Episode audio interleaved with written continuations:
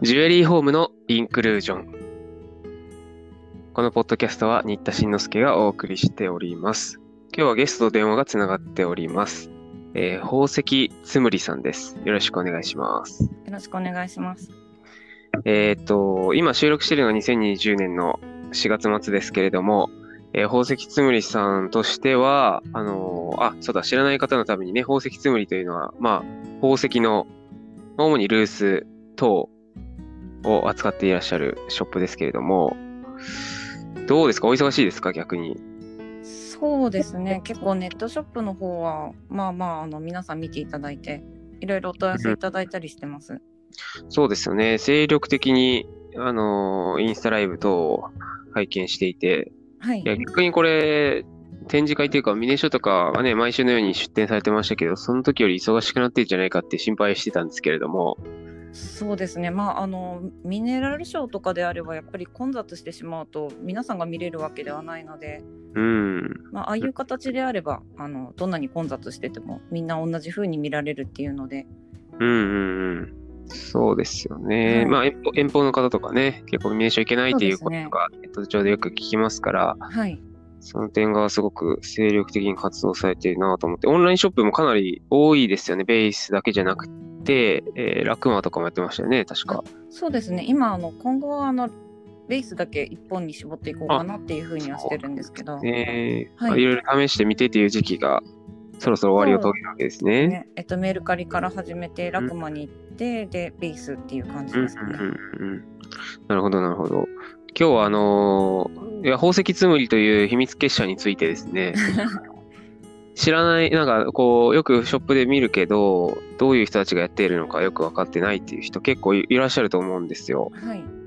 ちょっとね、掘り葉掘り聞いていきたいなと思ってて、あの、一番あの、私がお会いしてびっくりしたのは、宝石つむりさんたちは、はい。はい。それぞれなんて言うんだろうな。その一本専業ではなく別の仕事もしながらなんかこうやってる集団だっていうのを聞いてはい驚いたはんです。あのよくそんな時間が、あなんだお忙しそうなのにすごいなと思っていたんですけれども、まあ、そうですね。はい。ここまで来るのにどういった経緯をたどったのかっていうのは多分あんまり知られてないかなと思ったんですけど。主に、まあ、もうそもそも宝石つむりになる前の石にはまったきっかけみたいなのから教えてもらってもいいですか？あ、はい。えっと、宝石つむりって今、あの、結局3人でやっているんですけども、えー、それをね、はい多分ね、ご存知ない人結構いらっしゃるかなと思ったんそうですよねインス。タライブとか見たら、あ、一人じゃないんだみたいな、はい思いるんだですね。けども。うん。あの、男性だと思ってたっていう方と、女性だと思ってたっていう方といらっしゃって、うんうんうんうん。そうですよね。あまあのー、キャラクターの印象が強いから、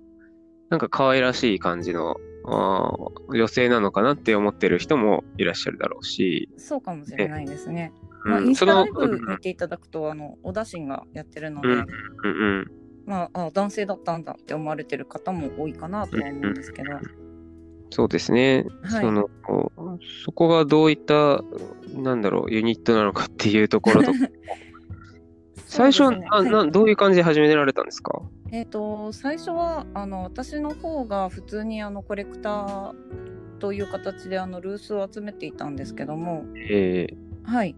それがあのなんかちょっとずつあの多くなってきたルースをラクマとかメルカリとかで販売するようになって、うん。で、えっと、そこであの小田さんがあの参参戦してきて、と、うん。ちゃんと仕入れて販売しするようにしてみようっていう形でー、うーん。始めました。で、えっもともとと、コレクターはどのぐらいの年代の時からやってたんですか？そのえ子供時代とあコレクターか。ですか？はい。コレクターは、えー、とかれこれ多分20年以上はやってるんじゃないかなとは思うんですけど。この一番初めは何がきっかけだったんですか？やっぱりちっちゃい時からすごく好きであの石とかあのキラキラするものがええ。結構そういう方って多いと思うんですけど、うんまあビー玉とかなんかあの辺のガラス玉から始まったりとか。うんうんうんそうですね。とにかくキラキラするものが好きなのと、ん。まあ、やっぱりあの太古のロマンみたいなところが掛け合わさってなんかその宝石のところにすごい興味が。うんで結構あのやっぱりコレクターの方とコレクターじゃない方って人類って2つに分かれるかなと思うんですけどうんでコレクターだとやっぱり深ければ深いほどどんどんハマっていく傾向にあると思うんですよね。でやっぱり宝石っていうのは結構あの知れば知るほどものすごくあの新しい情報も出てくるし新しい出来事があったりとか。知らなかった宝石があったりとか、うんそういったことがすごく多いのでなるほど。もうなんかなるほどずっと長いことやってます。特にごごご両親がとかそういう感じではない？ですか？あでは全然ないです。あまああの祖母がちょっと宝石は好きだったみたいなんですけど、うんなんであのちっちゃい時にあのただなんかちょっと面白い祖母だったので、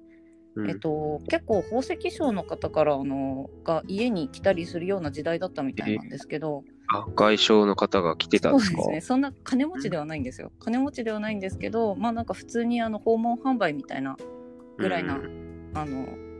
感じだと思うんですけど、うんで祖母がそういうので買ってた指輪を私があのごっこ遊びとかで使ってたみたいなんですよあの本物の指輪あ、女の子の憧れですね。そうですねで私は本物も偽物も全然わからないで遊んでたのでうんうん。今思えばなんかどこに行ったんだろうっていうものも結構あるんですけどうん。なのでなんかそのあたりも少しもしかすると影響してるのかなとは思います。なるほど。そういう幼き頃から本物の石の美しさに触れる機会があったということなんですね。そうかもしれないですね。うーん。そこから結構なんかアクセサリー方向に行く女性の方が多かったり一般的にはするのかなと思うんですけど、こう、ルースのしかもこう、かなり沼な方に入っていったのは、ご自身で振り返ってどういった何か思いというか、きなんかそういうのがあったんですかねそうで。すよね。ちょっと私もあんまりよくわからないんですけど、もちろんあのジュエリーとかあの身につける方もすごく好きで、うん。まあ、そういうのも興味はあるにはあるんですけども、やっぱりそれよりもなんかこうすごく珍しい石だとか、なんかこのうん石の色とか特徴とか、なんかそういったところの方に興味がすごいあるので、まあ、なんか宝石つむりのあの3人ってもしかすると割と理系の側なんじゃないかなってちょっと思ってるんですけど。ああ、皆さんバックグラウンドがそういう感じなんですか？えっと私個人的にはあの特にあの文系の道を歩んできたつもりだったんですけどやっぱり興味の対象がその、ちょっと理系っぽいのかなっていうふうに最近感じるようになってて、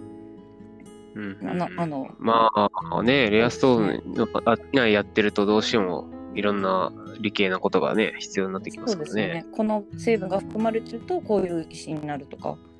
なんかそういう感じのことになってしまってるので、もうなんか興味が結構理系なんですよね、気づくと。え、でも普段のお仕事とかはかなり、まあ、ぶ文系の頂点みたいな感じじゃないですか。そこら辺は今日お話はどうですか？大丈夫そうですか？そうですね。まあでもただあんまりそんなに楽しい仕事じゃないので、あんまり説明してもそんな楽しくはないと思うんですけど、はい、全く全然違う仕事をやってて自分も。文系だと信じてたんですけど、うんなんかもしかすると理系なんじゃないかっていうふうに最近、まあ理系でも文系でもどちらでもいいんですけど、うんまあなんかそんな話をしてました。うんなるほど。あと、あのー宝石つむりの特徴として、はい私が見て思うのは、ロゴとかグッズとかスタンプとか、そういう系、ファンを楽しませるっていうところに余念がないというか、いすごく努力されてるなっていう印象があるんですけど、それは意識的にやられていらっしゃるんですか？えっ、と単に多分私があのノベルティとかを作るのがすごく好きなんですよね。あ、なるほど、なるほど。はい、なのであんまりあのデザイン力がすごくあるっていうわけではないんですけどもまあなんかあのいろいろ考えてこちゃこちゃ作るのがすごく好きで、うん。まあ、ただみんな本当に欲しいのかなっていうふうに ちょっと手探りで作ってるのであのちょっとずつ作ってあの欲しいって言っていただければあのだんだんたくさん作ってみたりとか。うんうん。こんな感じで。えあのキャラクターのデザインは誰が知ってるんですか、あ一応私が全部やってます。うん、そうなんですね。うんで、最近はなんかソフビみたいなのも出てます。あの、インスタライブで映ってますよね。ああの箱ですかね。いや、あの、なんかに、あのーにそもそも人形があって、はいはいはいで、あ立と、体のやつですクラ。ペーパークラフトみたいなのも出て、そうですねあの立体のあの 3D プリンターでできてるものなんですけど、ああ、3D プリンターで作ってる人形なんですね。はいえっと、それのあの 3D のあのデータを起こす起こすことができる方がいらっしゃってえで、えっと、それあのお客様のご紹介であの作っていただいたんですよね。なんかちょっうんと試作というか実験みたいな形で作っていただいた感じなんですけども。で今もあの DMM3D 3D とかっていうあのサイトに一応並んでるので、そこで購入することもできるんですよね。へえ。なかなかね、宝石のルース屋さんだけじゃない、なんかいろんな幅広いことを取り組まれてるんだなと思ってはい、拝見しておりました。あありがとうございます。うん。どどっちそういうの考えるのは結構苦じゃないっていう感じですか？なんか忙しそうだなって思いますけど。こういうのが楽しくてやってるっていう感じではありますね。じゃあ、まあ、趣味とうまく両立して、まあ、もう、でも、どっちが副業っていう感じになってるんですか？なまあそうですなね。内部的に。はい、もうだいぶあのお客様もたくさん来ていただけるようになったので、うんはい、うんうんうん、そうですよね。今後はじゃあ、ベースにかなりもう、まあ、どっちかっていうと、もう、プロの方にシフトしていくような感じですよね、イメージ的には。そうですね。もうあのこれだけやってるとあのなんていうんですかね、ちゃんとプロですっていう風にやっていかないといけないなっていう気持ちがすごく強くはなっているので、うんうん、まああのお出汁なんかは。もうメインでこのお仕事をやっているような形にはなってるので、あ、そうですね、はいそうですね。そうですね。なるほど。じゃあもう、あれですか、もしかしたら今後3人、4人、5人と、どんどんメンバーが増えていくかもしれない。そうですね。もしあのそういうことを一緒にやっていただけるようなメンバーがいるのであれば増えていくっていう可能性はあるとは思うんですけども、うん。あら、はい。あのーファンの方でね、まあ、石詳しくて、はいはい。しかもやる気があるっていう方とかは、どうなんですか？履歴書とかをお送りしたら、もしかしたら。あ会ってくれたり。まだそこまであの体制が整ってないのでちょっと難しいかなとは思うんですけどうん。もともと朝倉さんもなんかそういったところからあの参加していただいているような形にはなってるので、なのであんまあの本当に宝石が好きで宝石が詳しくってで結構あのこだわりがあるようなメンバーで今固めてるんですね。なので彼らが選んだものであれば、まあ、間違いはないだろうっていうようなところになってますね。そうですよね。はいそのメッキがブランディングというか、あ、宝石スムリさんに置いてあるものって結構珍しい、レアな、いい石だよねっていう評判というか、そういう、まあ、ブランディングがね、できているのかなっていうふうには私は見てるんですけどもその品揃えという点、入荷というか仕入れの点では、こだわっていらっしゃる点、メンバー内で共有、共通認識を持ってる点っていうのは何かありますか？えっ、とまあえっ、と大体あの今仕入れはお出汁がメインでやってはいるんですけども。で、はい。えっ、とごめんなさい。電話が鳴っちゃった。はい。はい。えっ、とお出汁がメインであの仕入れをやっているんですけども。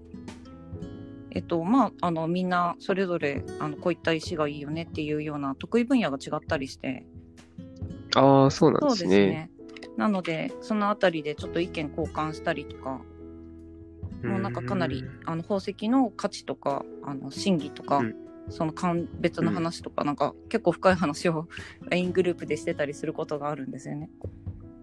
うーん。まあ、なんかそんな話をしながらであのやっぱり皆さんに結構あの私の一番の思いとしてはあの自分がコレクターを長年やっていて結構あのがっかりすることって結構あったんですよ。ああ、まあ、想像はつくけど、例えばどういう、まあ、例えば、あのミネラルショーとかで買った石が家に持って帰ったら全然あの色が色というかイメージが全然変わってしまったとか、ああー、照明の具合が違ったってことですか？そうですよねおそらく。でそうそういうのってまだあの初心者の頃は照明がこうだからこう見えるとかっていう発想はまだ難しいと思うので、うんうん。まああの宝石つむりの方ではだいたいあの他の照明で見れる機会があればあの別の照明でも見ていただいて納得していただいてから買っていただくみたいなことも結構やってるんですね。うんうんうんであの誤解がないようにあの家に帰ってからがっかりされないようにっていうところにすごい力を入れていて。ええはいえあとは、まあ、あのやっぱりケースから出してみたら裏側にすごい大きなクラックがあったりとかインクルージョンがあったりとか、まあ、もちろんあの、うんこちらでもあの100%っていうのは結構難しいのでそういったミスがあることもあるとは思うんですけども、極力そういったあのがっかりされるとかしょんぼりされるってことをなくしたいなっていうところを重点的にやっています。うんうんうん。そうですよね。なるほど。いろんな、まあ、ルースショップ、宝石屋さんがね、今たくさんある中で、そういうあの心配りというか、あの、まあ、アフターケアっていうところにもなるのかもしれないけど、そういうところからファン、ファンを獲得していってるような感じですよね。そうだとありがたいんですけどね。今後はどういうふうに進んでいきましょうか。まあ、しばらくは、あの、オンラインに重点を入れるっていうところが直近ではあるんでしょうけど、さらにその先、宝石つむりはどういうところを目指していくのかっていそうところをちょっとえっ最後に聞きたいんですけど。今はちょっとあのこういうあの時期なのでちょっとあの店頭で売るとかっていうのは難しいとは思うんですけどもまああのこういったところがあのちゃんと解決した頃にはホタルミネラルさんでまずあの再開されたら店舗でまたイベントをやったりとかああ、そうですよね。昨年の秋冬ぐらいから常設で、常設っていうのかな？あの、ホテルミラルさんの中でコーナーを設けてい。らっしゃいましたよね。そうですね、えっと、昨年の6月にあのホタルミネラルさんオープンされたんですけどでその時からあの、実は最初からああの最初からね。一緒にやらせていただいていて。で結構あの、ええ。ホタルさんの方もあのうちうちと協力していただいていろいろなことをやっていただいてるので。でまあ、あのうちはルースえでえホタルさんはあの好好物というか標本っていう形になってますね。うんうん。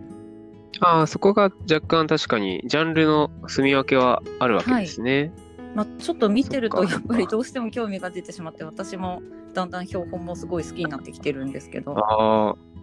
まあ、原石というか、ね。研磨される前の。はもの、まあ、ただなんか、えーまあ、はい。お互いに影響を与え合ってるわけそうですね。ですね。あとはやっぱりそっちの標本の方を知ってからルースを見るとあこういう形の標本だからこういうカットが多いんだなとかまたあの新しい学びがあったりとかうそういうのもあ。るので、なるほど。はい、そっか。じゃあ結晶構造や、へなんか壁界のなんか、ところにまで心が及んでいくような感じで日々成長されてる感じですねそうです。ね日々あの3人でどんどんどんどん深みにはまってってる感じですかね。うーん。なるほど。今後、さらにじゃあ、国内まずは地固めで、まあ、海外とかはまだあんまり考えてない海感じ外で。販売っていうところはあんまり考えてはいないんですけども、まあ、海外の方にあの仕入れっていうのは何度か行ったことはあってうん今後なんかそういったところもだんだん広げていけたらいいかなとは思っています。うんで販売の方は、まあ、あの今後もミネラルショーに時々参加させていただいたりとか、あとはホタルミネラルさんにお世話になったりとか、まあ、ゆくゆくはあうん。の自分たちの店舗を持つっていうところもあの夢ではあるんですけども、うん、なるほど、はい。なるほど。じゃあ、まあ、成長して、規模も、まあね、メンバーとかも増えていったり、ファンが増えていけば、もしかしたらお店ができる可能性もあるって感じですね。そうですね。なるべくあの今のあのこの経営方針というかあのお客様にあの宝石のすごい楽しさとかを知ってもらいたいみたいなところをちゃんとあのしっかりそういったところを守った上で拡大していく分にはできるかなとは思うんですけども、まあ、今いろいろあの、うんそういったところを整備しながらちょっとずつ進んでるっていう形になります。うん